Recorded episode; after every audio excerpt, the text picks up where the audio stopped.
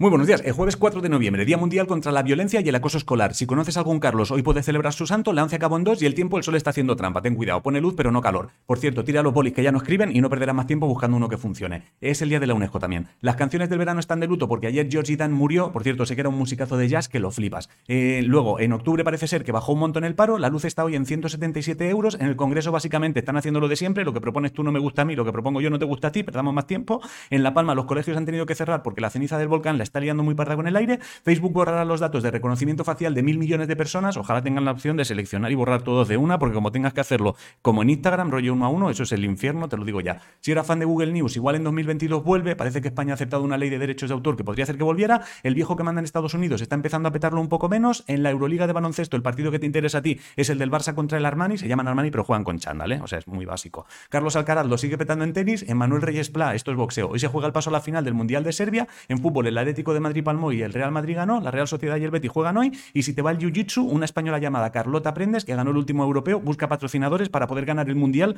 que arranca en 15 días. Ahora es cuando lo de los esports se la sacan y apoyan a Carlota en plan, por si alguien piensa que el Jiu-Jitsu no es deporte, que ya hemos pasado por ahí nosotros. ¡Pam! Toma, mi ramo en la mesa. Bueno, o sea, he dicho una barbaridad. En el Museo Británico han encontrado el dibujo más antiguo hasta la fecha de un fantasma, está en una tablilla de Babilonia de 3.500 años, pero vamos, que en realidad era un mocho de la época puesto al revés, pero como no conocían la doctrina de Davis, pues bueno, en Babilonia todo eran fantasmas. El niño de Elche publica poemario el día 10 de noviembre, los toreros muertos y no me pises que llevo changla se han juntado para hacer gira y Vetusta Morla tiene tema nuevo. En videojuegos, si tienes PC o Nintendo Switch, hoy sale un juego llamado Lon McLonegan, creado por una pareja de Valladolid, y Blizzard retrasa la salida de Diablo 4 y Overwatch 2. En eSports, hoy empiezan los playoffs del PGL Mayor de CSGO y ojo que el jamoncito Flacket podría entrar en G2. El horóscopo dice que soñar está muy bien, pero tienes que ser tú quien de los primeros pasos para poner la maquinaria en marcha. Si no sabes qué comer, hoy toca salchicha parrillera y choricitos a la brasa, eso es así. La respuesta a la adivinanza fue el champiñón, la de hoy te la digo y no me entiendes, te la repito y no me comprendes, y poco más. Bueno, un queso llamado La Vidia ha ganado el premio a mejor queso del mundo. Lo tienes en la web quesosibesos.es. Te he hecho hasta la investigación. El Tito Ángel es la polla, que los perdona si me estás viendo con niños, pero